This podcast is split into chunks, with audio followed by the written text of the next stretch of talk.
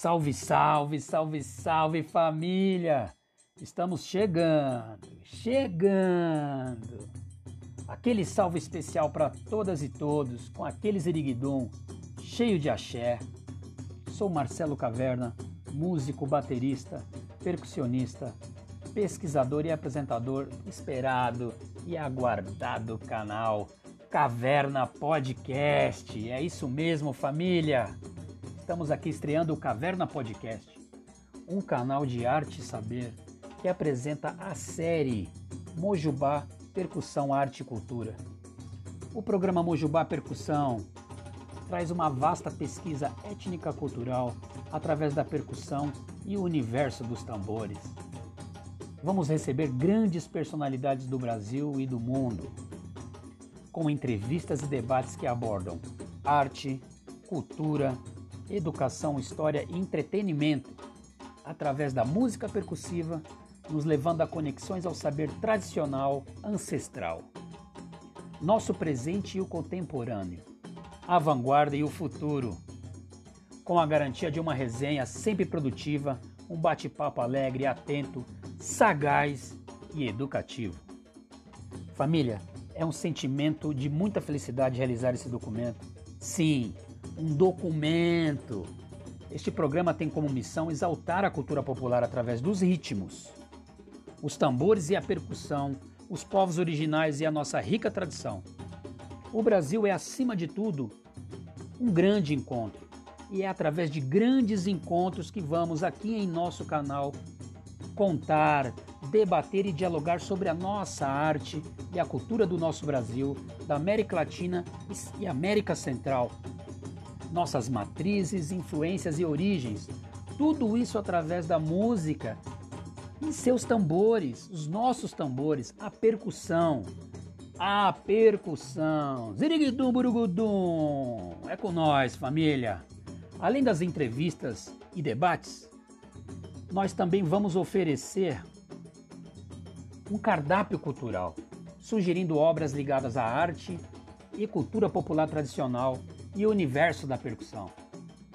Vamos sugerir músicas, discos, artistas, mestres, mestras, filmes, documentários, vídeos, shows, literatura, métodos, aulas, podcasts e etc. Nada melhor do que a arte para contar nossa história, nossa origem, nossos encontros e as transformações que nos fazem ser a nação com a maior diversidade cultural do planeta. Como diria nosso grande mestre Ariano Suassuna, nosso grande mestre Ariano Suassuna, um povo sem cultura é um povo sem identidade. E um povo sem identidade é um povo sem liberdade. Família, falando em sugestões, vou deixar agora aqui um pitaco logo de cara, um pitaquinho, uma sugestão especial para ouvirmos e curtirmos todos juntos naqueles iriguidum. Como um apaixonado pela percussão e como Ogan, o atabaque, para mim, o atabaque é o instrumento que carrega meu amor de maneira intensa. É para mim o tambor principal da cultura nacional e o que carrega a maior diversidade cultural e a maior diversidade de ritmos. Não é? Então, para abrir os caminhos para a gente chegar daquele jeito, seguimos a tradição dos candomblés Nagô e vamos ouvir o ritmo que abre e fecha o xirê, a grande cerimônia festiva do candomblé. Vamos ouvir aí agora o ritmo Avamunha com o grande percussionista, o grande mestre Jorge Alabê. Bora se deliciar, bora, bora, bora, bora. Bora família, com os encantos dos tambores ancestrais. A bênção para quem é de bênção, Axé. Jorge Alabê com a Vamonha.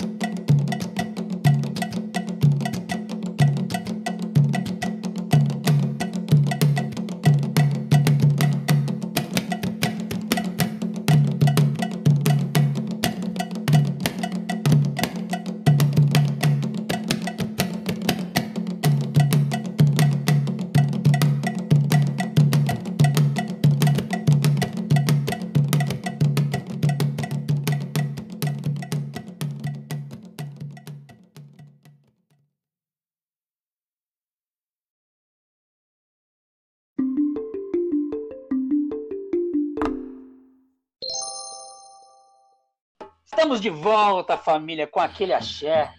Que maravilha ouvir o ritmo da Vamonha, ouvindo a Ramunha, pelo nosso grande Jorge Alabê. Muito especial essa gravação, de verdade, família. E olha, nos próximos episódios nós vamos trazer mais da obra de Jorge Alabê e vamos falar mais de sua carreira no Brasil e do mundo. Poxa, e falando em Alabê, falando em Ogan, por falar em um alabê, por falar em percussão, por falar em ritmos tradicionais, olha só quem está chegando aqui para fazer a nossa estreia. Olha só, família, quem nós vamos receber para o primeiro episódio do programa Mojubá Percussão no Caverna Podcast. Hum, quem será ele? Eu sou suspeitíssimo para falar dessa figura simpática, carismática que é meu irmão, meu amigo, meu professor, sim senhor, meu professor é ele. Denis Lisboa, Papito, Colofé, bem-vindo ao nosso canal. Você é da família Mojubá Percussão. Nos ajudou a fundar o nosso projeto. Você está na sua casa. É uma satisfação enorme te receber aqui neste momento tão especial. Bem-vindo, nego velho. Obrigado, família. Salve, salve. Pô, que bom, hein? Muito bom poder Bem-vindo, meu irmão. Obrigado a você pelo convite, meu irmão. Sempre. Olá, Femi. É, pô, muito legal, velho, estar tá participando dessa, desse primeiro episódio aí da Mojubá, né? Projeto que. Exatamente, meu irmão. Faz parte da minha vida também, da minha história aqui em São Paulo, meus amigos. Marcelo Caverna, meu irmão, Levi. Muito obrigado mesmo pelo convite. E vamos que vamos, vamos conversar um pouco, vamos falar sobre, um pouco sobre os tambores, sobre o que acontece com os ritmos africanos que chegaram aqui no Brasil e se transformou no que é hoje, né? Verdade, meu irmão. Poxa, você nos agradecendo é mais um privilégio, realmente é uma troca justa e honesta, né? Que o destino nos agraciou. Você é uma pessoa que mora no nosso coração e, além de tudo, dentro dessa amizade e parceria musical, nós temos também essa parceria de vida, né, meu irmão? Você é uma pessoa muito querida que nos ensina muito e é um grande professor, um dos grandes professores de percussão do Brasil. Denis Lisboa tem uma carreira fantástica, é uma referência no mundo dos tambores, não só como artista e mestre, mas também como um grande educador que tem projetos maravilhosos no Brasil aqui e especialmente em São Paulo. Denis, para começar, meu irmão, meu mano velho. vamos que vamos. Vamos lá para a gente começar, meu irmão, eu quero que você me conte do começo, né? Vamos falar do Beiru, vamos falar da Bahia, vamos falar do bairro da Liberdade, vamos falar de Salvador e um pouquinho da sua infância e o seu primeiro contato com o universo do tambor, nego. Fala pra gente como começou essa sua história com o tambor, irmão. Ixi, rapaz, é uma longa história, viu? Isso tem tempo, né, meu irmão? Vamos, vamos falar sério, faz tempo. Vamos que vamos. A história é uma coisa, o tambor é uma coisa ancestral, né? Uma coisa que não, não, é, não é dessa vida, né? Eu acredito que a gente, a gente herda dos nossos antepassados, né? Nossas lembranças que desce, que cresce com a gente, que nasce lá no, no, na barriga de nossas mães. Eu acredito que a gente vai melhorando tudo que que a gente vai se ouvindo, que vai ter a memória, né? A memória dos tambores. É, a gente eu vim de uma família de músicos, né? Cresci em um lugar que o tambor era muito forte, que sempre teve ao nosso lado, ao nosso redor. Cresci com grandes mestres, grandes professores, principalmente da minha família mesmo. Vou citar alguns aqui mais tarde, daqui a pouco. Que fez parte de toda essa estrutura musical que eu sou hoje percussiva, né? E por incrível que pareça, da minha família eu sou o único percussionista. Todos tocam, é, conhecem os tambores, claro que a gente vem da família do axé, a família do dos terreiros do candomblé, né? Minha avó era do candomblé, nós temos um terreiro muito antigo lá, lá em Salvador. E isso é uma coisa que vem do, do, do passado. Vou falar um pouco do, dessa história do, de como comecei. E aí eu vou seguindo um pouquinho a sequência. Seis anos. Sim, eu... fale do Beru aí. Sim, sim. Vou falar um pouco antes, assim, até chegar no Beru, que Beru foi onde eu nasci mesmo, tem né, a minha família, mas a escola onde eu estudei também tem uma, tem uma grande porcentagem nessa, nesse, nesse meu enquadramento musical e nessa minha colocação no ritmo. Porque aos seis anos a gente gravou um disco chamado Na Semana da Criança Brasileira. E nós gravamos, eu tinha seis anos, pelo Jardim Infantil do ICEA, o ICEA era uma, uma referência, uma escola referência. E depois daí eu me escutando esse disco, um LP, um compactozinho que nós gravamos, eu me escutando depois, minha mãe, meu pai me botando, fora a, a, a, história musical, o repertório musical que eu sempre tive em casa mesmo, além dos meus tios, minha mãe, meu pai, meus primos. É, mas me colocou, esse disco me colocou, eu comecei a ouvir, a me ouvir na vitrola, né? Na época era vitrola, e eu comecei a me ouvir, eu digo, pô, que legal isso. Eu gravei um disco. E aí veio com minha família já, eu comecei a produzir mais no mercado, na, na, nesse magnífico universo percussivo. E aí foi quando no terreiro lá do, de Candomblé, lá no, ter, lá no terreiro do Beru, lá no, no bairro do Tancredo Neves hoje, né? Mudaram o nome para Tancredo Neves, mas antigamente era bairro do Beru. E era um bairro, um, uma fazenda de escravos, né? E nessa fazenda de escravo, depois que Armando Beru ele foi liberto, ele era um capitão do mato, ele dividiu essa terra entre algumas pessoas, alguns, alguns pessoas que ele, ele considerava amigos, né? E nessa época estava minha avó também, que já estava nesse, nesse meio também, já era filha de escrava, né? E então a gente começou, minha avó nasceu em 1897, né? muito antiga, então ela nasceu já liberta, mas pegou o finalzinho da, da, escrava, da escravatura e demorou um pouco para ela receber o documento, tanto que nós temos ainda a nossa carta de alforria lá nesse mesmo lugar. E aí minha avó criou esse terreiro de candomblé lá, onde não tinha como não correr, eu, eu não ser um, um, um, percussionista, já que eu já tinha tido a história e aquela vivência legal de estar tá gravando um disco na escola e depois estar tá me ouvindo. Então isso já fez parte também da minha vida e os tambores sempre me fascinando. E eu sou um alabê hoje, né? Toco bastante, já excursionei pelo mundo inteiro, levando um pouco dessa cultura. Cresci no bairro chamado Liberdade. Há muitas histórias nesse bairro. É um bairro muito rico culturalmente, onde, onde tem a maior concentração de, de negros. Né? um bairro muito populoso. E lá tem o Ileaí, tem o Muzenza, tem o, o Barrabas, tem os Negões, tem o Gangue do Samba, tem um Bloco Estudantes, Índio da Liberdade, Germe da Era, os forrochés, né? Os, os, sambas.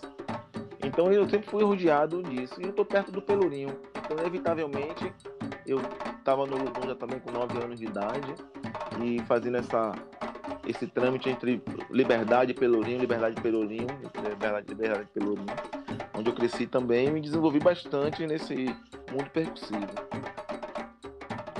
E Sim. tudo isso ao redor, né, de um universo totalmente particular, né? Que é esse universo de, da Bahia como matriz africana no, no, território do Brasil, né? Sim, exatamente. Onde tem a maior concentração cultural desse, desse, desse legado, né?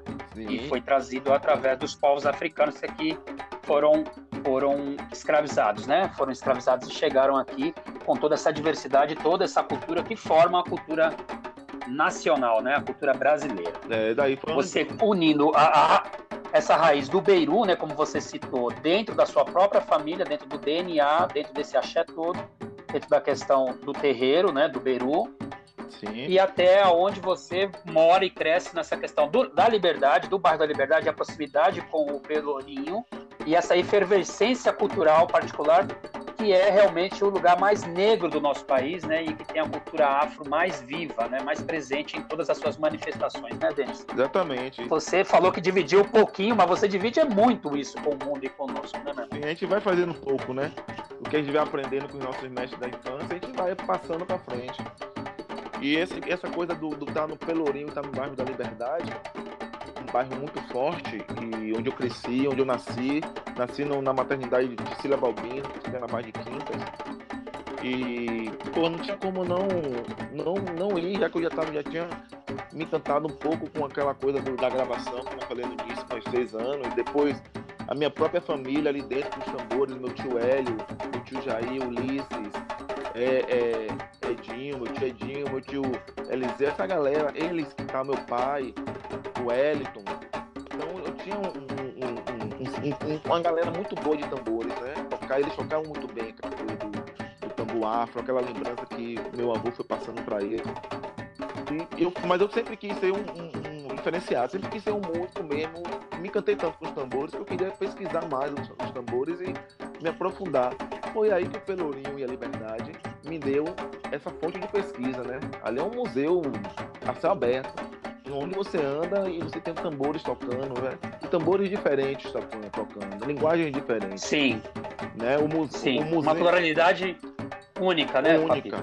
Única. O, o Muzenza tem uma batida, o Olodum tem uma batida, o Ileaê tem uma batida, o Sneigon tem outra batida, o Germe da Eda tem outra batida, o Índio de Pena Branca, o Estudante, um bloco no meu coração.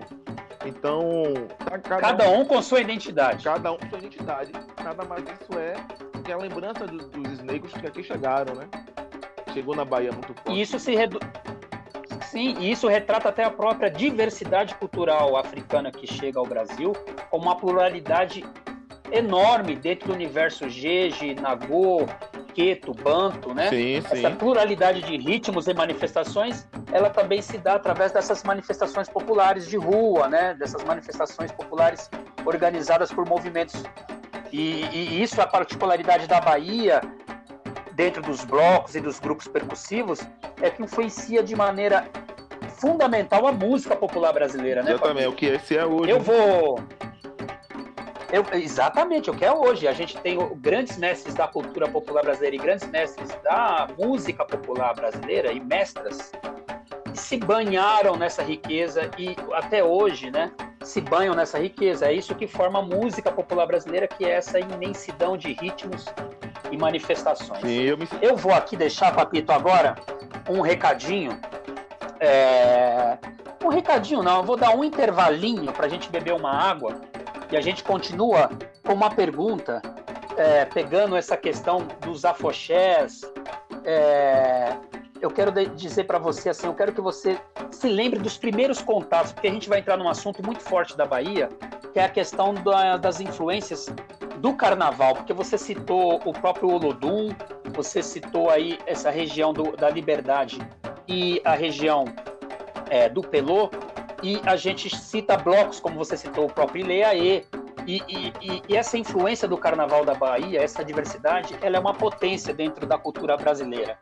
Então eu quero que você, após o nosso pequeno intervalo, responda para gente, meu irmãozão, como foi esse primeiro contato com os blocos e como isso influenciou a sua carreira. A gente já volta. Aquele axé. Axé, meu irmão.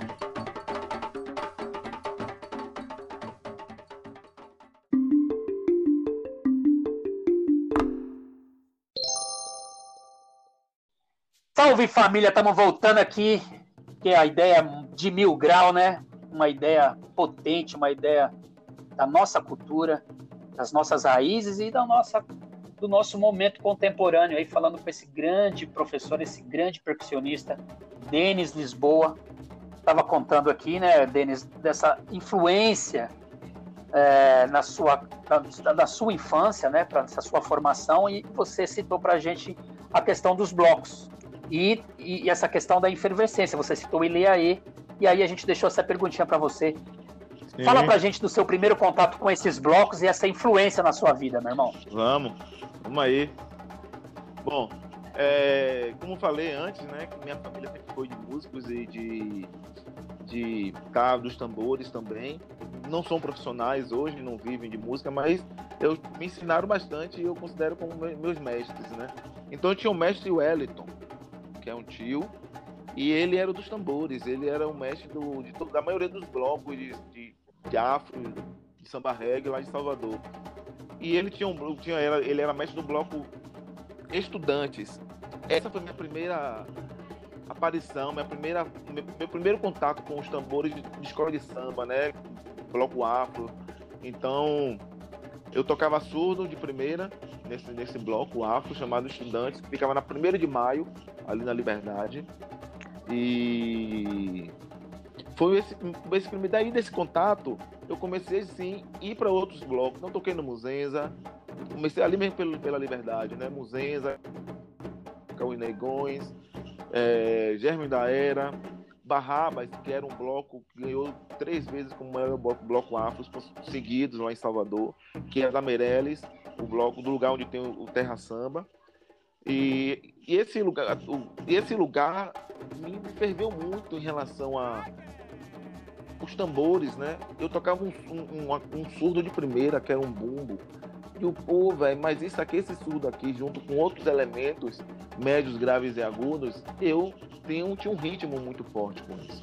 Isso sim me lançou para pesquisas e como essa coisa da diversidade, a pluralidade que, que acontecia lá em Salvador era muito grande em relação, como eu falei, os blocos, as claves rítmicas, cada um com sua, sua clave rítmica, com seu, sua pluralidade ali individual ali, né, é, única.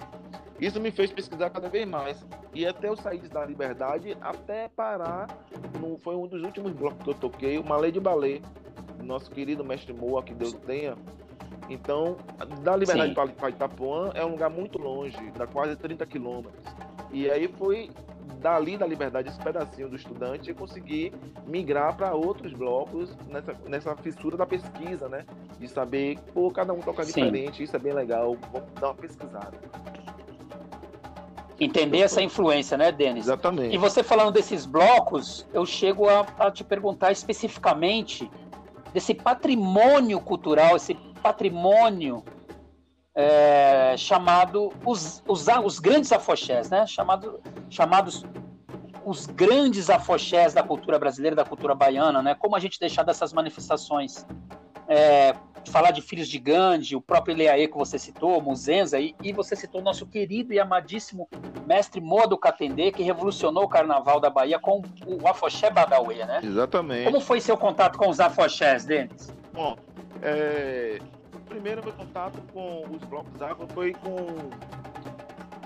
o vendo, vendo e fazendo alguns ensaios, participando de algum alguma a, a manifestação com os Filhos de Gandhi, né? Que é do Pelourinho. Já que eu estava no Pelourinho, então os Filhos de Gandhi foi aquele primeiro, meu primeiro contato. Tinha uma, era uma bateria. Era, sei lá, não eram muitas pessoas, tem mais foliões do que é, pessoas tocando, mas eu, eu lembro que eram três jogos de atabaque tocando. Então tinham três trios de atabaque tocando. E esse, essa coisa do. Ijexá. Ijexá, tocando Ijexá.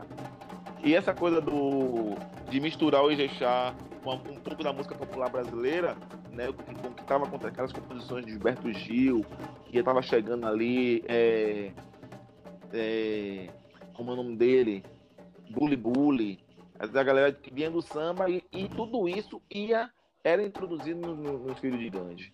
Então, depois dos Filhos de Gandhi, aí eu fui para uma lei de balé. Uma lei de balé, fui lá conhecer um pouco da Também tocando como ritmo base o Ijexá também. Todos os ritmos base Ijexá. Os tradicionais, né? Filho de Gandhi e, e o Malê de Balé, que era o, o, o bloco o, mais, o, segundo maior de Salvador, e tocava o, o, o Ijexá, o afoxê, né? Tem o afoxê, o instrumento, e certo. o Ijexá é o ritmo, né? Tem uma diferença das claves. O Ijexá né? é ritmo. Tem a diferença das claves, que são a clave do, do, do sai do terreiro, ele é diferente. O agogô começa no agudo, né? E o, o, o afoxê dos blocos afros, dos, do bloco de rua, começa, começa no, grave, grave. Né? Então tem essa, essa, essa diferença. É, o Filhos de Gandhi tocava assim. Toca, toca, né? toca, toca assim, né? O Filhos de Gandhi, por exemplo, é assim. A clave começa realmente na campana na grave, né? Ela não começa na. Não, até hoje ele, ele mantém Exatamente. a tradição, toca assim, assim. O malê de balé toca diferente, ele já vem do agudo pro grave. Isso gente. Já vem igual do, do igual, do, terreiro, né? Igual a matriz de terreiro. Matriz de terreiro, saiu do terreiro para isso.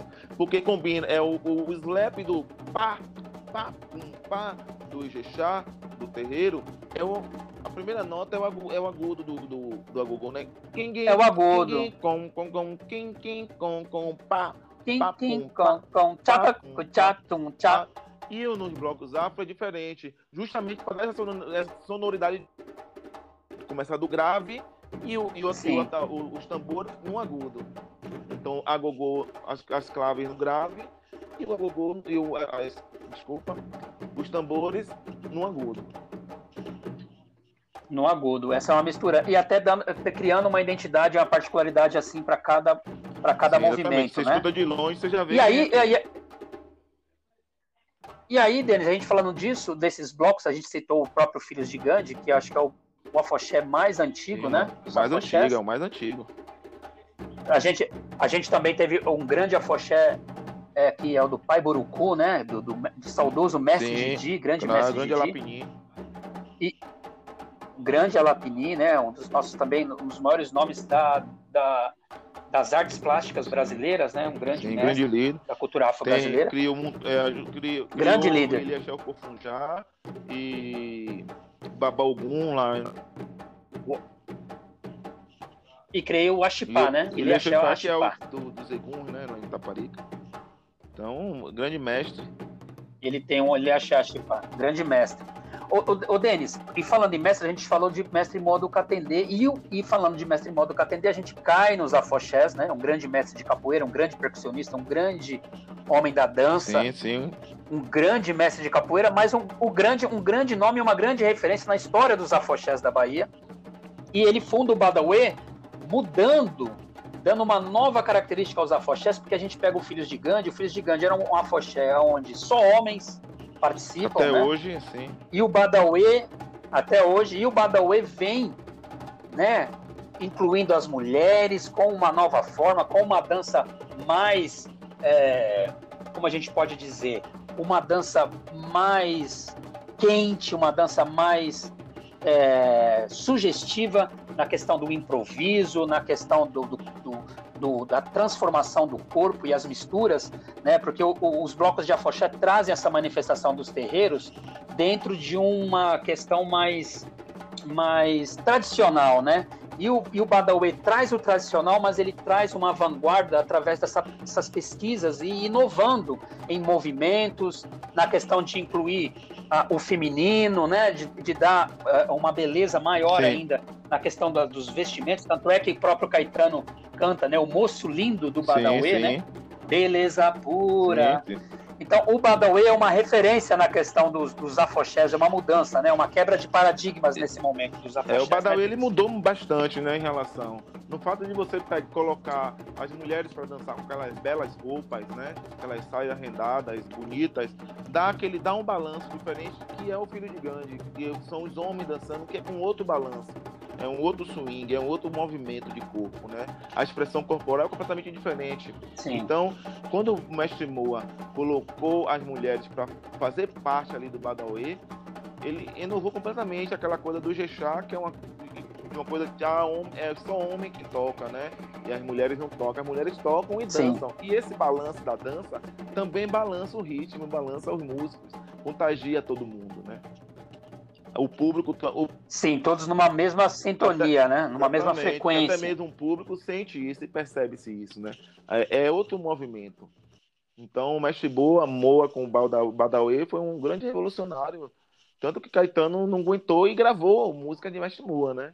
Falando do Badawi, falando. Com certeza. Porque realmente ele veio mudando aquela cara que os filhos de Gandhi tinham tem 12 mil homens dançando aquele mesmo ritmo, que é legal, ótimo. Mas o movimento do homem é diferente do movimento da mulher. A mulher, ela move, ela balança tudo. Claro. Então a, a, sintonia vibra diferente, né? E isso foi revolucionário. Eu, Com quando certeza. eu cheguei lá, eu senti isso, que eu vim de um lugar onde só tinha homens tocando, até mesmo no Lodum, né? No Muzenza, todos os blocos que eu toquei, a maioria era homem. Tinha as mulheres, mas as mulheres estavam ali fazendo outro tipo de coisa, mas não executando o instrumento. E o mestre Bono que atender com o Badawi inovou, inovou tudo isso. Além de botar as, meninas, as mulheres para tocar, colocou elas para dançar e movimentar o, o, aquele ritmo que é um pouco duro, né? Um pouco é um ritmo lento, é um ritmo para um orixá, né? Que é lento também. Então não tem muitos movimentos. Diferente de você tocar um um, um vasse, né? Para algum que é um movimento forte, um alujá para Xangô. Sim. São outros movimentos um ilô para Yansan são movimentos diferentes, né? Verdade, Denis. Isso tudo muda. Isso tudo mudou. Denis, e... exatamente, e é legal essa sua observação, porque é, é, o Filhos de Gandhi tem a sua particularidade que é, é maravilhosa, né? É, é, um encanto, é, é, um, é um patrimônio cultural.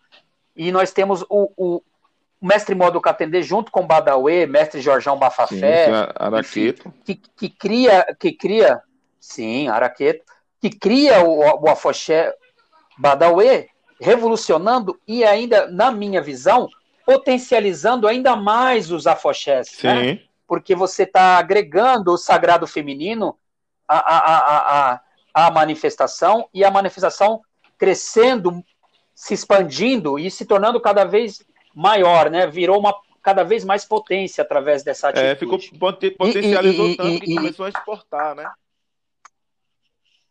Começou a exportar, exatamente, porque a gente tem hoje os afoxés aqui em São Paulo, nós mesmos aí participamos do Afoxé Amigos de Catendê, que é um afoxé fundado por Mestre Modo Catendê e Mestre Plínio do Agoleiro Sim Senhor aqui na Praça da República São em São Paulo.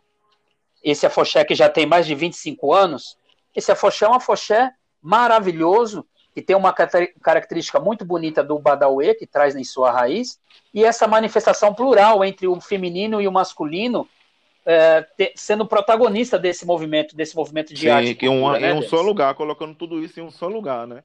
Uma mesma energia. Em um só lugar e numa mesma energia. Denis, a gente fala dos afoxés, a gente está falando, claro, também, e, e não consegue sair do carnaval. Então eu vou deixar para você aqui, meu irmão, uma perguntinha maravilhosa, porque a gente já teve altas resenhas, grandes isso. papos falando sobre o Carnaval da Bahia. E eu quero que você, meu irmão, olha aí, ó, segure aí, olha essa pergunta, segure cinco segundos.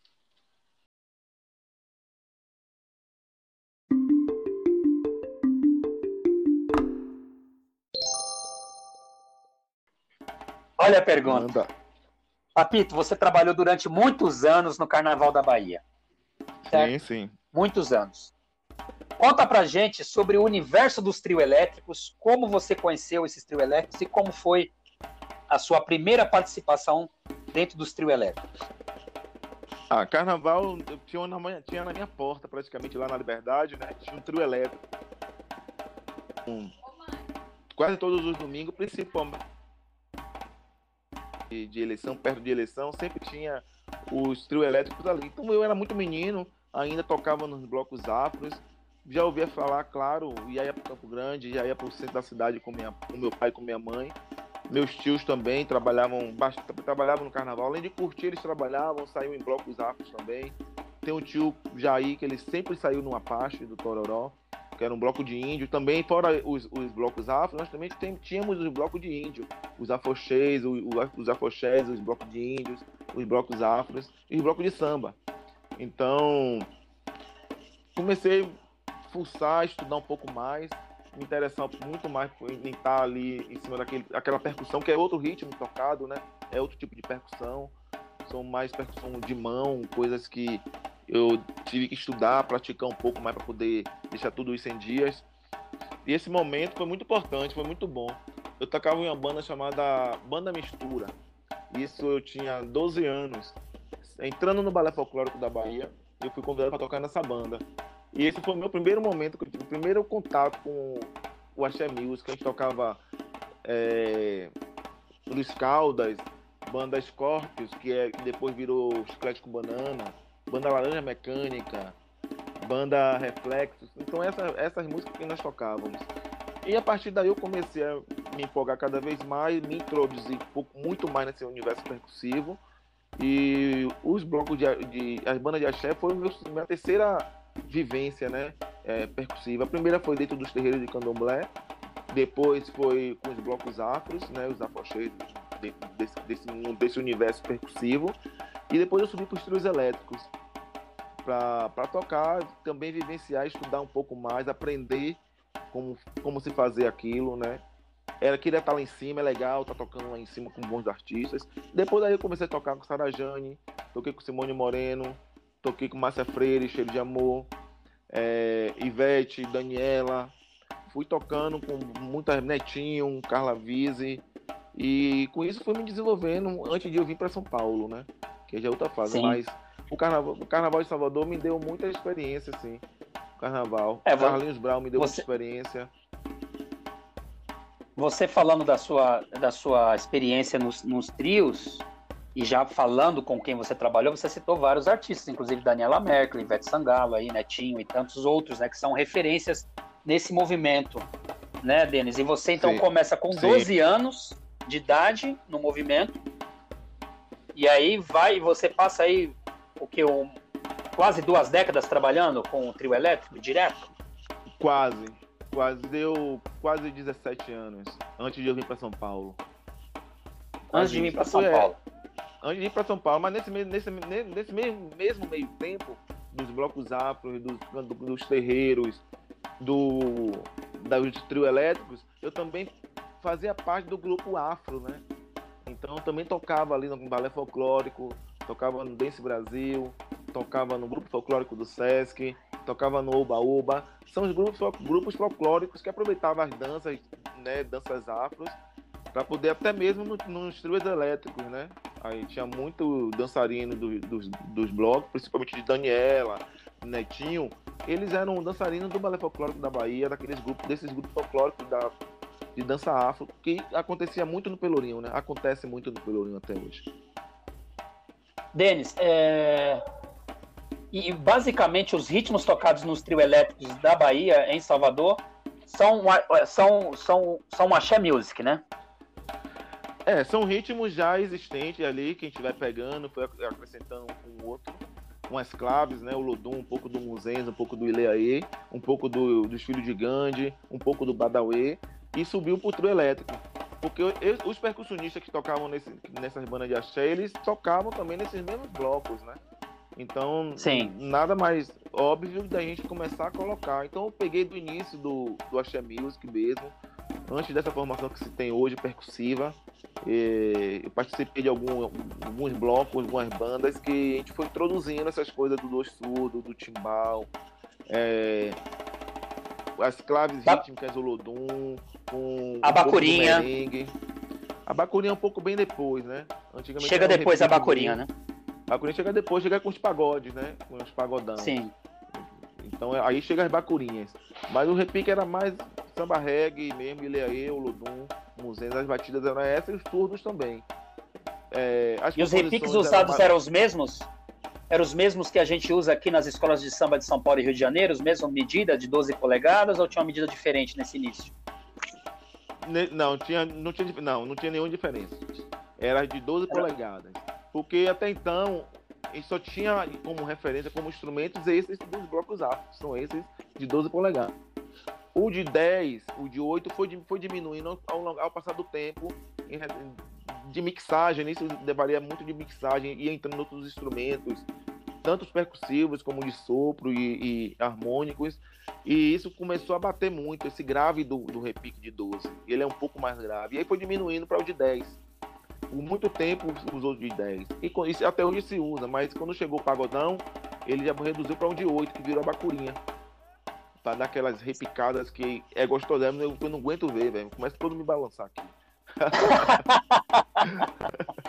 no Ziriguidum, né, meu irmão? No Ziriguidum. É gostoso. É gostoso, claro aquela é. coisa gostosa, né? Muito gostosa. E aí eu peguei toda essa mudança do Axé Music, o Luiz Caldas, Sarajane, que era uma, uma grande artista da Axé Music da época de Luiz Caldas, Simone Moreno, a irmã dela, de Sarajane.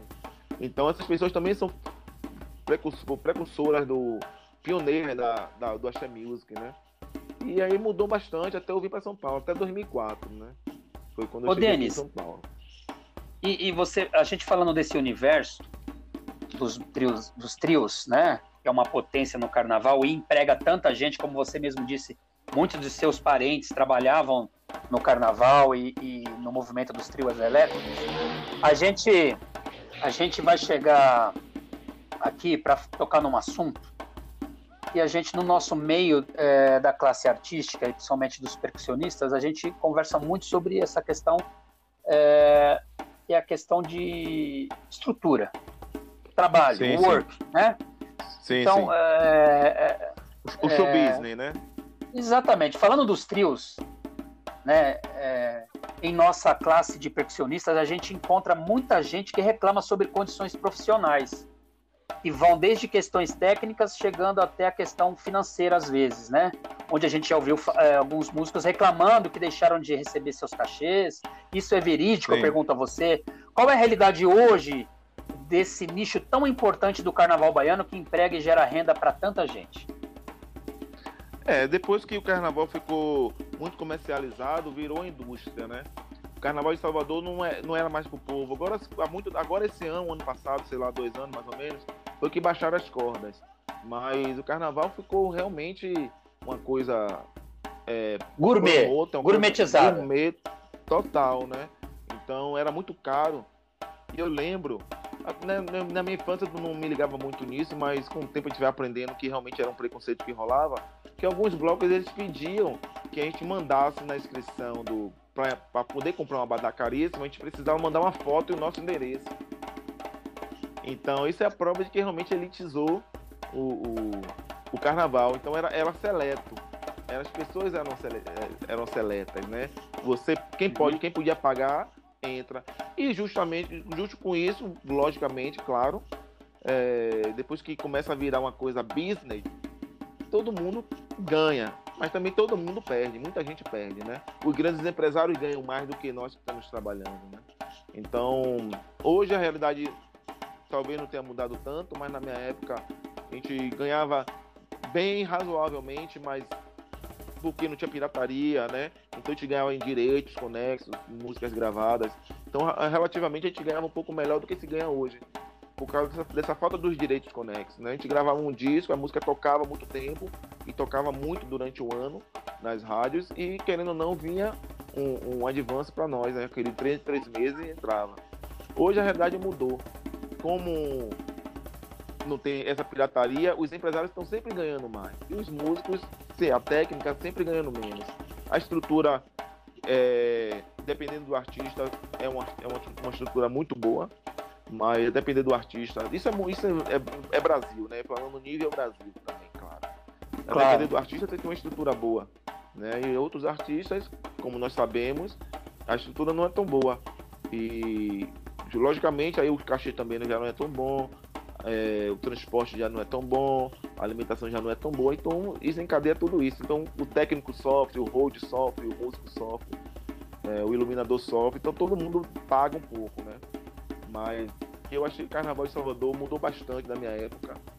É, ficou elite, o Carnaval de Salvador era para bandas de Salvador ficar lá, era gente que tocava as bandas de lá, existiam muitas bandas, todo ano tinha bandas é, residentes, né, bandas locais que de alguns anos para cá, 10 anos para cá, e essa, essas bandas perderam o lugar delas ali na fila, para poder dar lugar para outros, outros artistas que estavam tocando é, teoricamente mais na rádio, era mediaticamente era melhor. Então, isso mudou bastante. Sim, é, é, é, um, é, um, é, um, é um processo natural que nós temos né, dentro da arte, cultura e o mainstream, isso se, é, se estende em todos os nichos da música e da arte no Brasil, né? Nos trios Sim. elétricos não seria diferente.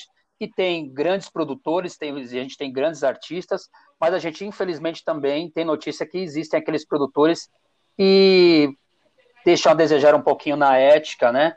Mas sim, eu acho sim. que é, o, nós, como classe artística, nos organizando, né, e buscando representatividade, é onde a gente vai conseguir no futuro ter condições melhores aí para manter a arte de pé e, por consequência, nossas carreiras, né, meu irmão? Exatamente. Essa, essa falta de representatividade que existe entre a classe, não só dos músicos, né, a classe artística em geral, da cultura, essa falta faz falta. Porque. É, era, essa falta faz falta. Né, era, eles que, era eles que tinham que lutar pela gente, para ter uma voz só, só uma fala. Mas como a gente não tem esse, esse representante legal, temos por baixo do pano, né? Porque nós temos a, a ordem, nós temos é, alguns sindicatos de artistas, mas que teoricamente na, na prática eles não funcionam, né? Então não tem a mesma força, né? Não tem esse poder é, ainda, tá, né? Não tem um poder, não tem uma fala, um lugar de fala realmente para que seja representado, né? Então olha aqui, aqui é um lugar de fala. Agora né? Isso aí. Aqui é um, um lugar de fala, lugar. um lugar de, de, um ótimo lugar de fala, um lugar que é onde a gente pode aqui, além de documentar e falar sobre a nossa cultura e a arte tradicional dos povos tradicionais, a gente também contar e mostrar é, os nossos representantes neste momento, né? As pessoas que estão fazendo a arte neste momento no país, nós temos que evidenciar documentar isso.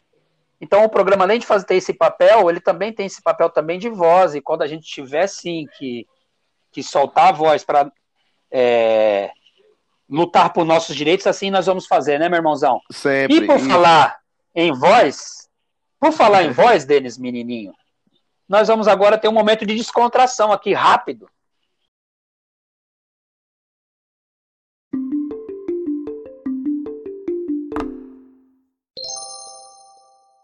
É, vamos dar essa descontraída, meu irmão. Você Menino tem esse. É, é, exatamente, você, você é conhecido, claro, no Brasil como Denis Lisboa tal, mas você tem esse apelido carinhoso e às vezes soa até como um sobrenome dentro, claro, do nosso do nosso métier, das pessoas da percussão, né? Esse apelido Menininho, você ganhou ele foi em Salvador.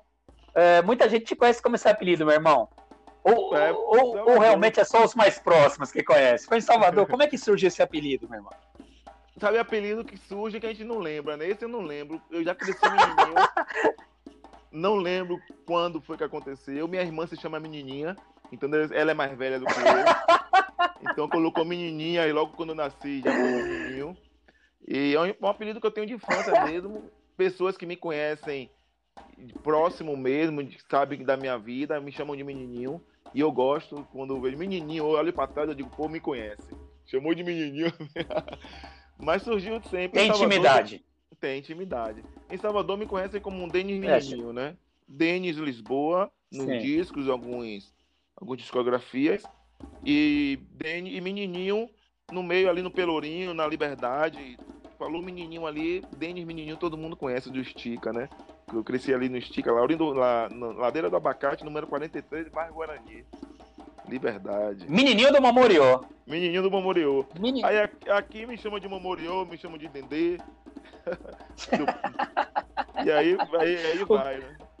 O que, não, o que não falta, né, meu irmão, são apelidos carinhosos, né? E tudo dentro você vê. E todos esses apelidos dentro de um universo percussivo e rítmico, porque o próprio menininho né? O é próprio Momorio, né? essa coisa toda, é rítmico, né? Tem tudo a ver, tem tudo a ver com a sua história, essa sua trajetória dentro do universo da música e dos tambores. Vou falar sim, nesse universo, meu irmão. Você me disse que em 2004, foi 2000, até 2004 você ficou em Salvador, né? Foi isso? Até 2004. Saí de lá, o último carnaval que eu fiz foi com o Netinho. Trabalhei quatro anos, né, de 2000 a 2004 com o Netinho. E aí resolvi vir para São Paulo. Conta pra gente, como é que foi essa sua vinda? Como foi esse, essa sua tomada de decisão, né? Como isso aconteceu? O que levou você? Foi a busca dentro da sua carreira? Foi pensando em, em, em, essa decisão foi pensando na sua carreira musical, Denis? Foi sim. É, como eu falei, sempre estudei por lá, né? Sempre pratiquei, sempre fiz vários cursos em Salvador. É, fiz história da música, eu, é, composição e regência, licenciatura lá na Universidade Federal da Bahia. E com isso, eu saindo, eu vi que eu continuava em busca de. Eu precisava ter um pouco mais de coisas, entendeu? Mais informações. Eu, eu achava que não, era, que não era só aquilo ali. E como eu viajava bastante, viajei muito para fora do Brasil, e a experiência você vai pegando com, esses, com essas coisas, né? Cada cultura é diferente, você vai aprendendo. E eu precisava estudar um pouco mais, precisava praticar um pouco mais, precisava é, amadurecer, profissionalizar. E aí eu, come... aí eu vim para São Paulo, terminou meu carnaval em Salvador 2004, eu peguei meu cachê e vim embora, vim embora com cinco pessoas, moramos aqui cinco pessoas, com uma banda chamada Zé da Esquina. Para buscar meu espaço, cheguei em São Paulo, eu fui estudar Tatuí, estudei música erudita, percussão erudita em Tatuí, num conservatório. Depois eu fiz História da Música no Souza Lima, fui lá chorar com o professor Mário, foi que me deu uma bolsa e eu consegui fazer História da Música em Tatuí, ou em Souza, no Souza Lima. E, e quando eu descobri São Paulo, não consegui mais sair daqui, né? É uma coisa que realmente prende aqui, muitas coisas para tocar, muitas coisas para fazer, para aprender, praticar. E me fez ficar aqui em São Paulo até hoje. Até hoje você está desde 2005, é isso, Papi? Desde 2004, estou já 16 anos. Fiz agora dia 4 de abril, 16 anos. 16 anos nessa, nessa metrópole, né? Que é, é talvez a cidade é, que tem a maior mistura étnica cultural do mundo, né? Porque a gente tem Nova York e outras grandes cidades que têm grandes grandes misturas, mas aqui a gente em São Paulo a gente já tem a mistura do Brasil, né? Porque aqui a gente encontra em São Paulo gente de todas as regiões desse continente chamado Brasil e com todo respeito aos nossos irmãos e irmãs norte-americanos, aqui nós temos uma pluralidade rítmica e cultural que eles não têm lá. Sim, sim. Né? Então a gente tem essa particularidade que nós temos aqui, né? Nossa cultura nacional e além disso a gente tem toda essa essa influência mundial dos povos que moram aqui em São Paulo, né? Que você tem assim esse encontro mundial aqui dentro. Exatamente. O planeta, o e dentro planeta desses, tá em São Paulo. Está em São Paulo, exatamente. São Paulo tem uma particularidade única, Denis. E você falando de São Paulo, essa sua vinda para cá, diante desse, desse seu período já tão longo aqui nessa nossa cidade, você já é um, como eu gosto de brincar, um sotero paulistano, né? Eu gosto de então, falar baiano paulistano. Né? Eu gosto de brincar, eu brinco, falo, pô, você, às vezes eu tô conversando com a galera, pô, tu é paulistano, tu é maloqueiro, mas você também é meio baiano, né? Eu falei, é, eu sou sotero paulistano, eu gosto de brincar isso. isso. Né? Eu gosto de trazer essa coisa. E, e agora, você falando dessa questão, meu irmãozão, é, da sua vinda para cá, da sua, da sua especialização, você fazendo tatuí. E, fala um pouquinho dos seus projetos aqui em São Paulo, que você tem desenvolvido até hoje, o que você está desenvolvendo, né? E o que você desenvolveu, os de mais relevância. Claro que você tem um milhão de projetos aqui. E se a gente for falar sobre todos esses projetos aqui, a gente vai ficar umas três, quatro horas de podcast deliciosamente falando. Mas fala um pouquinho aí da sua carreira aqui em São Paulo, e desde quando você chegou um pouquinho e, e hoje, né, nos dias de hoje, o que você tem é, executado aí, meu irmãozão? Sim, sim. Ah, quando eu cheguei em São Paulo, eu vi que realmente aqui a coisa é muito é, é mais, é mais profissional, né? Não que Salvador não seja, é muito profissional, mas é um outro ritmo. Salvador é, é, um pouco mais devagar do que São Paulo. São Paulo é tudo para ontem. Eu percebi isso quando eu cheguei nos estúdios para poder ensaiar e gravar. E geralmente aqui é um ensaio, dois ensaios, com cada um com sua partitura na mão, e a gente ia tocando. Então isso rendia muito tempo do que você ensaiar cinco vezes por semana, como a gente fazia em Salvador, para fazer um show. E aqui a gente ensaiava, ensaia duas vezes para fazer um show também. A diferença é esse, esse, essa coisa do, do imediatista, né? São Paulo é muito imediatista, né? É tudo rápido, é tudo na hora. O processo aqui é, é, é, é não é lento, o processo aqui é muito rápido. Então essa coisa do de eu chegar no estúdio com a banda Rush Breakers, da Orquestra HB, do Google Stroit, e o primeiro ensaio, uma das primeiras gigs que eu fiz aqui em São Paulo, eu fui tocar com eles, é, eu recebi minha parte, junto com todos os músicos. E aí eu comecei, eu parei e pensei ali de novo, aqui realmente não se perde o tempo. Aqui é muito rápido. Então, aqui, aqui tudo é dinheiro, né? Tudo é caro. Então, o estúdio é caro, o produtor, é caro, os músicos são caros. Você recebia um cachê, uma diária para poder fazer esses ensaios. Então, a profissionalizar em Salvador e botar a prática aqui em São Paulo. E isso, esse, esse minha, toda essa minha pesquisa, essa minha busca do, do, do, de tocar em outros lugares, me fez aprender cada vez mais, assim, e ver que São Paulo é, é uma terra que mistura tudo. A gente toca tabla, a gente toca derbarque, a gente toca djembe, a gente toca o instrumento da, do, do, todos, os, todos os povos, né? E mistura nessa, nessa música riquíssima brasileira que, querendo ou não, não tem como não, não ter o pé sempre na Bahia, né? Que são nossas culturas afros, são as nossas lembranças que nós temos lá. E São Paulo me deu muito isso, então Hoje eu estou com um projeto chamado Artes do Tambor, que é uma banda aqui de crianças, né? Que funciona aqui, aqui no meu bairro mesmo, na zona sul de São Paulo, bairro do Campo Limpo, Parque Regina, onde a gente tem uma bandinha com as crianças, onde eu me encontro com eles todos os sábados. Nessa quarentena não, tá? O processo fica em casa, então nós estamos em casa de quarentena. Mas realmente é uma coisa que. Um projeto que eu estou levando para frente, é o que eu acredito. Claro que eu tenho outros projetos, né? Faço outras coisas, outras produções, produzo, arranjo. Estou com Dora Sanches agora, uma cantora também que eu estou produzindo o disco dela. É, produzi o disco de Carmel. É, aqui eu produzi o disco de Lumumba. Aqui eu produzi o disco de da banda Patuá. Então aqui eu fiz vários projetos além desse dessa coisa de tocar, né, da gig, de estar tá gigando para poder trabalhar e aprender um pouco mais. Então hoje estou me dedicando mais ao arte do tambor, que é minha bandinha, minha galerinha, minhas criancinhas de 4 a 11 anos e que eu estou muito feliz com eles. São quantas crianças deles Está tendo aqui 27, né? Mas na nossa banda são 22 crianças. É que as outras 5... Aí... Eu já tive a honra de, de me apresentar Sim, com a, é, com a banda e tenho a honra também de ser um dos colaboradores, né? Ser um dos colaboradores na questão de tanto como tocar e a gente apoiar de, de, das formas que a gente consegue, né? Doando instrumentos, é, Sim, fazendo esse né? trabalho de endorse, né? é um grande Mas é, o, o, eu acho um dos eu acho um dos trabalhos mais bonitos que nós temos hoje sendo desenvolvidos em São Paulo. É um trabalho feito na periferia de São Paulo.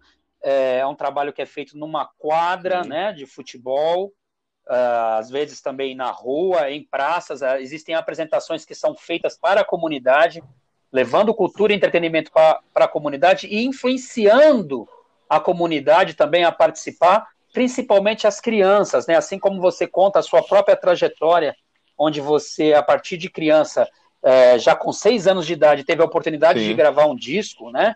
O Artes do Tambor tem esse papel fundamental de dar essa oportunidade para que as crianças é, tenham contato com a cultura, com a arte, e assim Exatamente. se desenvolvam, né? Seres melhores, e a cultura, junto com elas, potencializando a vida de cada uma delas, né, meu irmão? E potencializando é, uma, cultura, sociedade como a gente já como sabe, um a cultura é multiplicadora, né? Então, se você consegue pegar uma pessoa, essa pessoa vai multiplicar com outras. E isso faz parte da comunidade, né? É... Com certeza. Mesmo que eles não sejam músicos profissionais, como, como eu informei, é, se eles não tiverem essa curiosidade de estar tá pesquisando e estar tá em busca, vão ser, vão ser bons cidadãos, né? Vão ser boas pessoas, bons, bons e vão estar tá ajudando todo mundo aí no, no futuro. Com certeza, uma das nossas missões é, é fazer o arte se, se, multiplicar. A gente vai marcar aqui um programa é, no futuro para a gente falar do, do arte, até fazer uma conexão, entrevistar alguma dessas figurinhas sim, que estão sim. aí brilhando no Arts, né? Vamos marcar um programa aqui, um, um, um, um programa aqui dentro da Mojobá Percussão, dentro do Caverna Podcast, para a gente falar sim. do Arts do tambor, meu irmão.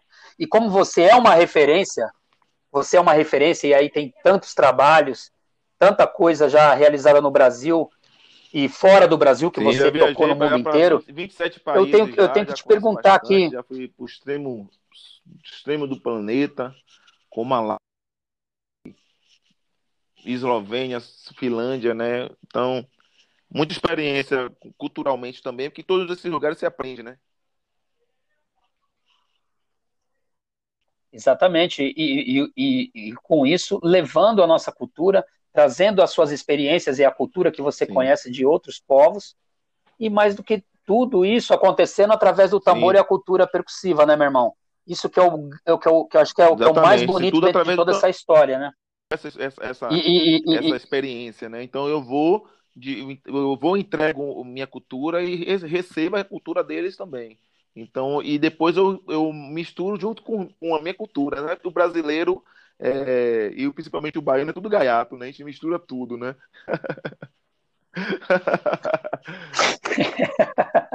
é bom, é bom, é bom para fazer Exatamente. alquimia, né, meu irmão? É bom para fazer essa mistura, para botar os temperos, para botar os temperos e fazer acontecer, né, meu irmão?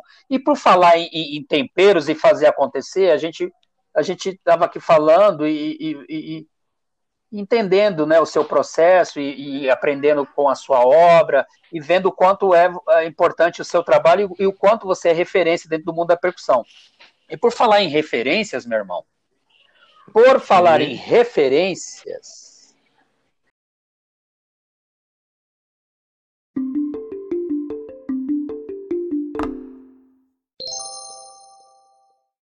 Fala um pouquinho, dá uma pitadinha de leve aí, conta pra gente dos artistas e mestres que influenciaram sim. e te influenciam até hoje na sua carreira. Sim, sim, com, a, com essa busca aí, meu irmão. Aí pelo mundo afora.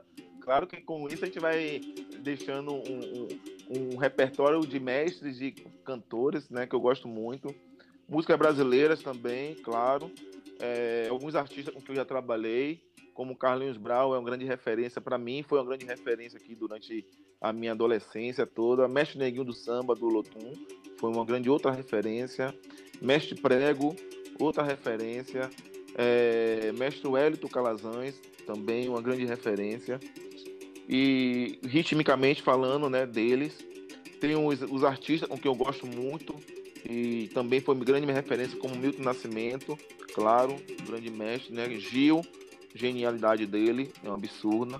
É, Caetano, não se fala, Lulu Santos, são artistas brasileiros que é, têm uma pluralidade é, única, cada um, né?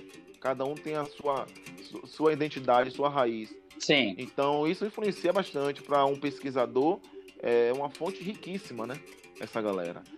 Mas também escutei muito. Quase, infin... vamos dizer, quase, quase infindável, né, meu irmão? Essas fontes, né, meu irmão? Até hoje, dessa fonte aí, porque não, é inesgotável, né? Não, não, não acaba nunca essa. essa é, mas Exatamente. também escutei bastante música é, de fora. Também minha referência de pesquisa, de estudos mesmo, percussivo. Eu fui buscar muito em, em Cuba com o mestre Luiz, Luiz Quintana Xanguito claro, que é uma grande referência de percurso, grande mestre percussivo. Grande mestre. Fui buscar ele. Fui buscar no Brasil, fui buscar na Naná Vasconcelos e Carlinhos Brau, são os percussionistas, grandes mestres nossos da música grandes percussiva mestres. brasileira. Fui buscar Giovanni da um pouco de técnica, né, saber como é que ele toca aquela técnica dele ali, estudar. Eu fui você sabe que eu ia chegar nisso com você. Eu ia chegar nisso, porque você é, é, é, é, porque você é um dos grandes congueiros né, do Brasil, é um dos grandes nomes da conga no Brasil, um dos grandes congueiros, e você estava falando de referência, eu falei, cadê Não, o Giovanni Dalva é... porque a gente sabe, a gente sabe o quanto você respeita Sim, e adora esse mestre, né? Também tem o Giovanni é um grande mestre. Ele pegou toda aquela técnica de baqueta e botou tudo para mão. Isso é incrível. Naquela época, né? Que ele só ouvia é, outros mestres como Tataguini, Giano Pouso, é, Xanguito, né? Então, é, é, é, quem mais? Mongo Santa Maria. Mongo Santa Maria. Então, esses, esses mestres que ele escutava nessa época, ele não tinha muita referência de técnicas. Então, ele pegou toda essa técnica de baqueta e, e colocou para mão. Então, ele fez que deu uma outra linguagem. E esse mundo, para mim, foi entender como é que Sim. funcionava isso também. Então pesquisei muito, estudei muito, tirei muitos exercícios de Giovanni. Hoje em dia eu não toco mais nada disso, não, estou meio enferrujado. Mas é uma grande referência. Mentiroso! Eu Mas é uma referência, sim, um cara que me, ensinou bastante. Eu ouvi também a música africana, muito, Mamadiqueta, é, a Drama da Mé, é, do Durose. Então, esses caras, essas pessoas, esses mestres, grandes mestres, foram minha fonte, né? Uma fonte infinita de, de, de, possibilidades rítmicas. Mas também escuto muita música diferente, como Zap Mama, escuto Al Jarreau, é, escuto Michel Camilo, é, escuto Victor Uten, é, Jacques Pastorius. Então eu escuto, eu escuto músicas é, infinitas, né? Tenho uma, um repertório muito bom em relação a isso, porque isso me dá é, uma percepção de como eu usar ao meu favor, né? A como, como eu botar a minha personalidade em tudo isso que de influências que eu tenho, né? Então, grandes mestres que eu cresci ouvindo essa Com galera, certeza. esses mestres aí, até hoje eu escuto, né? Gosto bastante e, e me dedico para poder honrá-los. Ô, Denis, e da cena, e da cena atual, meu irmão? o que tem te emocionado hoje? Algo te emociona? O que, o que te agrada hoje no mundo da cultura tradicional, nos grupos, ou artistas, ou, ou nomes dentro da percussão? Ah, temos os modernos hoje, né? Temos a, a, a galera Tendei Sacramento, um grande percussionista, grande músico, uma grande referência também para mim. Maravilhoso. Ele toca música matemática, então ele. A gente vai marcar. A gente vai Por marcar favor, uma entrevista ele... com ele, né, Denis? Quero que você participe favor, junto. Ele, é, ele é, uma, grande, uma grande referência musical moderna do que está acontecendo hoje no, no Brasil e no mundo. Steve Coleman também é uma grande referência nesse, nesse, nessa linguagem de Ney Sacramento, né? polirritmia. Em 93 nós montamos um grupo chamado Contra. Então, esse grupo Contra, a gente, lá em Salvador, a gente fazia música composta, né? Polirritmia em compasso composto. Então a gente pegava o número 15, um exemplo, e dividia entre três ou quatro Sim. pessoas, né? Esse número. Então, é muito gostoso. Então, Ney Sacramento é uma grande referência. É... Eliel Lazo, grande congueiro cubano, é uma grande referência né, na música moderna hoje, percussiva. Nós temos, temos Bira Monteiro Sim. na cultura afro-brasileira. Nós temos ele como grande referência, como, como Gabi Guedes, que é outra referência que nós temos também. Grande mestre. Gabi Guedes, grande mestre. Vai, vai Isso, participar aqui também do podcast. Da cultura grande mestre Gabi Guedes. Então, nós temos essa, essa, essa galera, né? Esse, esse, Sim. Temos o Maestro Leitieres, que não é percussionista, mas é um arranjador.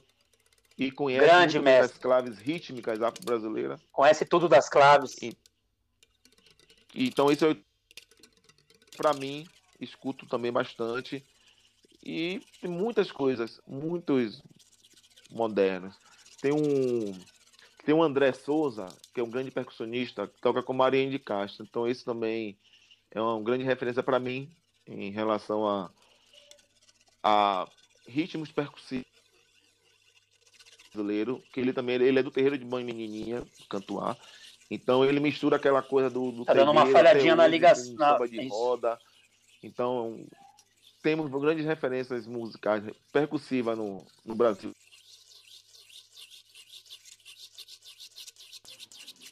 Família, a gente está aqui com uma, às vezes dando uma falhazinha, porque nós estamos fazendo este podcast em meio à pandemia do coronavírus e em isolamento a gente está fazendo é, a distância, né? E às vezes dá essa, falha, essa falhadinha, mas o, o conteúdo não falha, né, não, né, Denis? O conteúdo, vale, o conteúdo não, não falha. falha. Isso.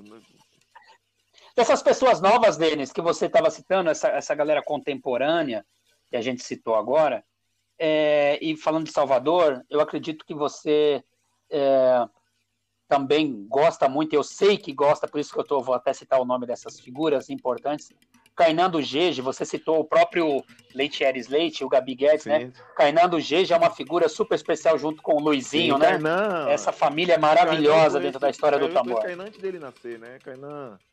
Eu lembro que o Luizinho colocava ele de castigo, não vou falar baixo aqui para ninguém ouvir, e era eu e o Wellington que estudavam Kainan. Kainan com 5 anos, 6 anos, e a gente quer pro quarto estudar. Então, Kainan, é, eu considero ele um gêniozinho. Como a gente tem uma, uma relação muito íntima e próxima, é, fica até difícil de falar dele, né? Mas é um grande referência, sim, claro, sim. sem dúvida, o Luizinho. Luizinho, Luizinho é uma referência também, né, meu irmão? Sim, sim, são meus amigos de infância. Denis, meu irmãozão, a gente está chegando aqui próximo, próximo do final do nosso oh. podcast, do nosso programa. E para a gente chegar no final, a gente tem aqui duas perguntinhas que eu quero que você seja aquele aquela flecha de Oxóssi. Pau, vai na tá. mira, meu irmãozão. Mirou, atirou. É, pensando nos dias de hoje, meu irmão, o que, que você acha aí? Diga, diga aqui para nós, para gente, qual o maior obstáculo na sua visão que nós artistas ligados à cultura tradicional e universo da percussão que nós enfrentamos em nosso país hoje? Qual é o nosso grande desafio? Qual é o grande obstáculo que nós temos hoje na sua grande visão hoje? É, a gente precisa de uma política pública que olhe para a cultura diferente, que tire a gente da margem da criminalidade, né? Então acho que a política pública é o meu grande desafio. A cultura sempre esteve à margem da, de qualquer relação de política pública. Então isso me incomoda muito e é o nosso grande desafio. É um olhar para a cultura, um olhar político, um olhar é, estatal para a cultura e tire a gente da marginalidade, né? daquela margem do abismo. Essa é a minha grande. Exatamente. Eu vou, eu concordo contigo, meu irmão, e, e, e peço licença até para jogar um pouquinho de D&D em cima disso.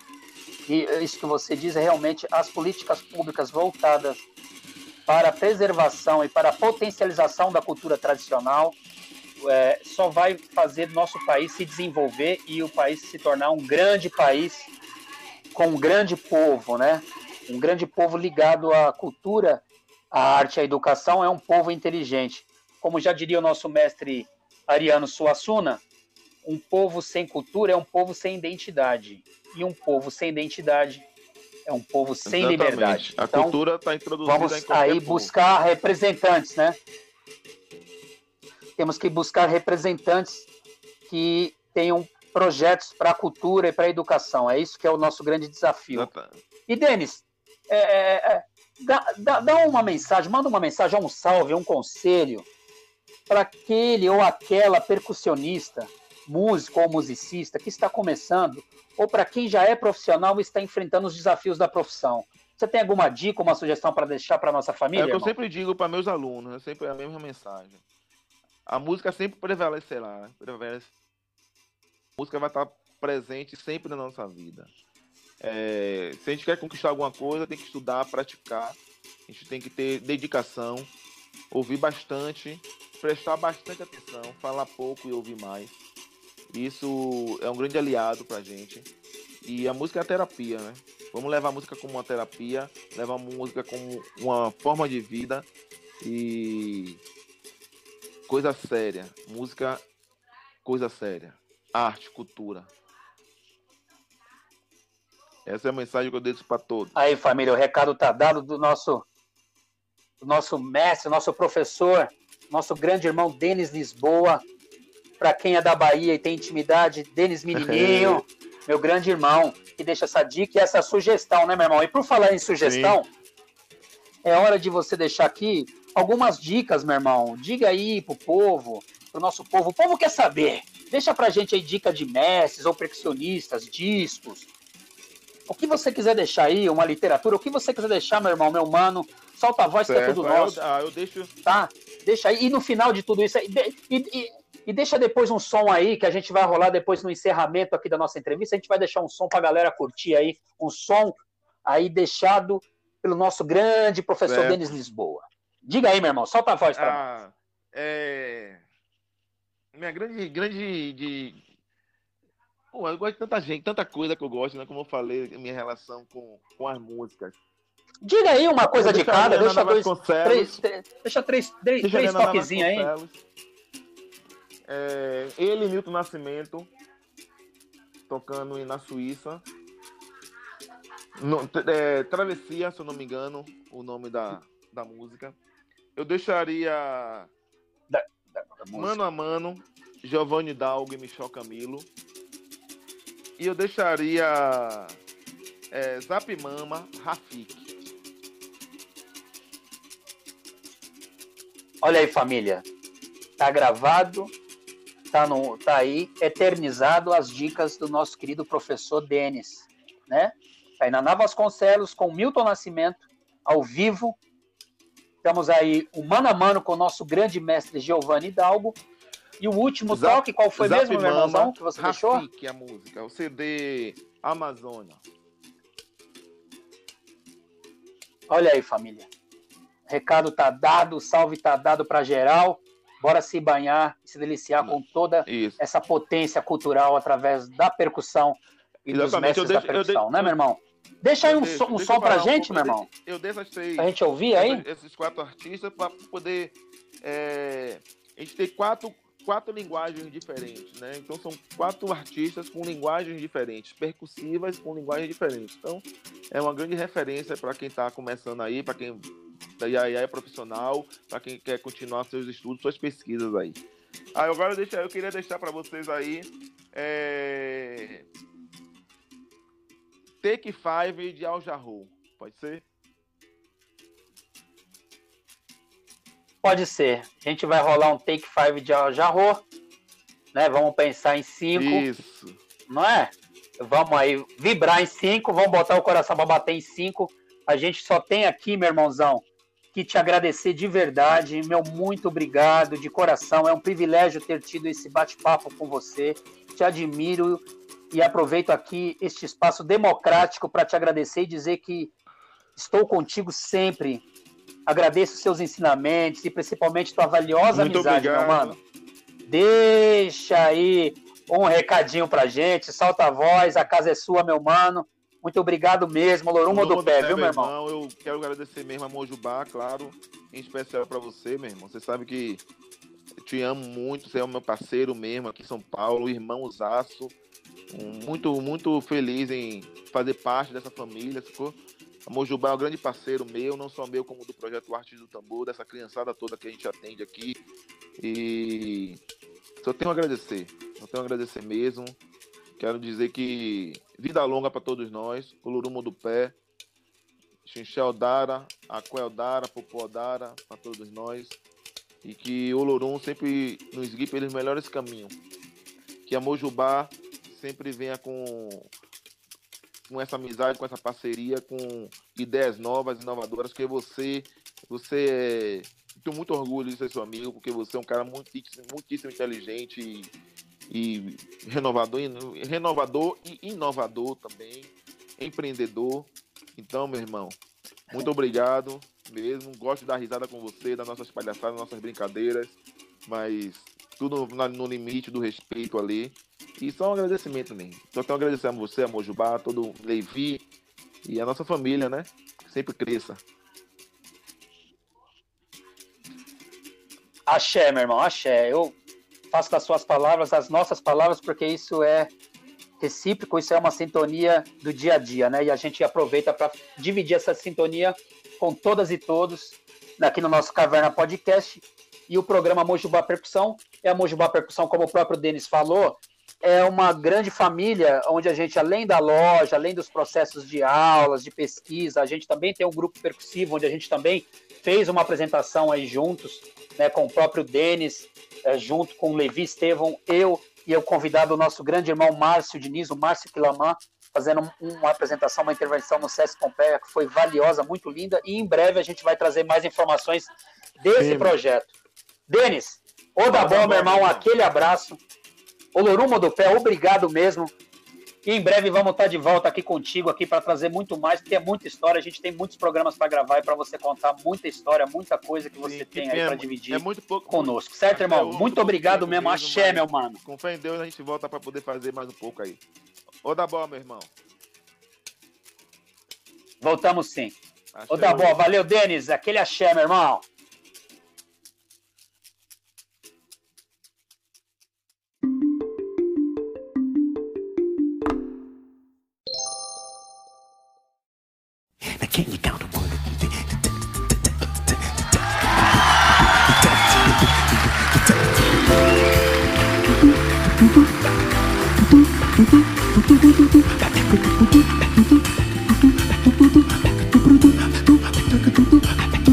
Baby.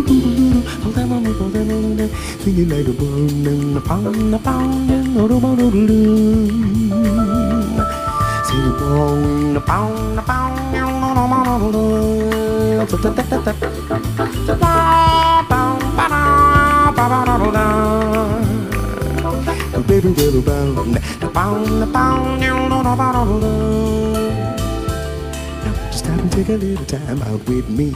Well, just take five, just take five. Just stop your busy day and take the time out to see that I'm alive, I'm alive. Although I'm going out on my way just so I can pass by each day. Not a single word do we say. It's a pantomime and out of time. Still, I know all eyes are for me. I feel tingles down to my feet when your smile gets much too discreet to send me on my way. Now, wouldn't it be better not to be so polite? Well, you look good offer a light. You start a little conversation now, it's alright when you take.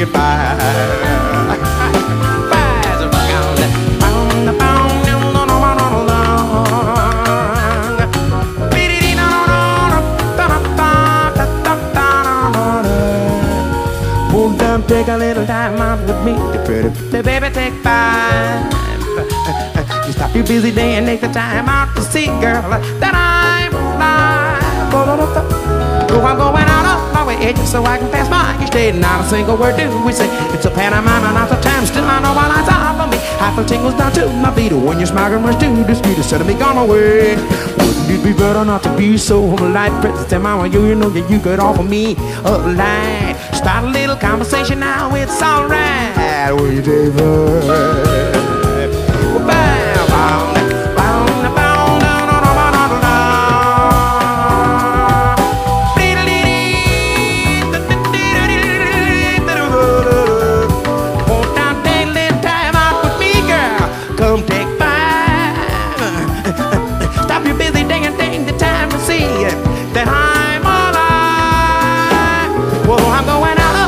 just so I can pass my eating. Now the finger, what do we say?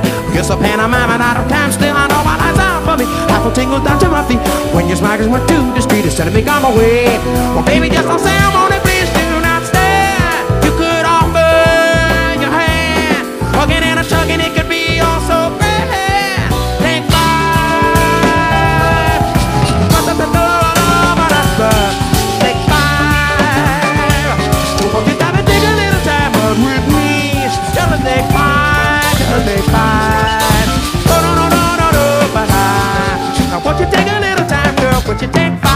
if want it?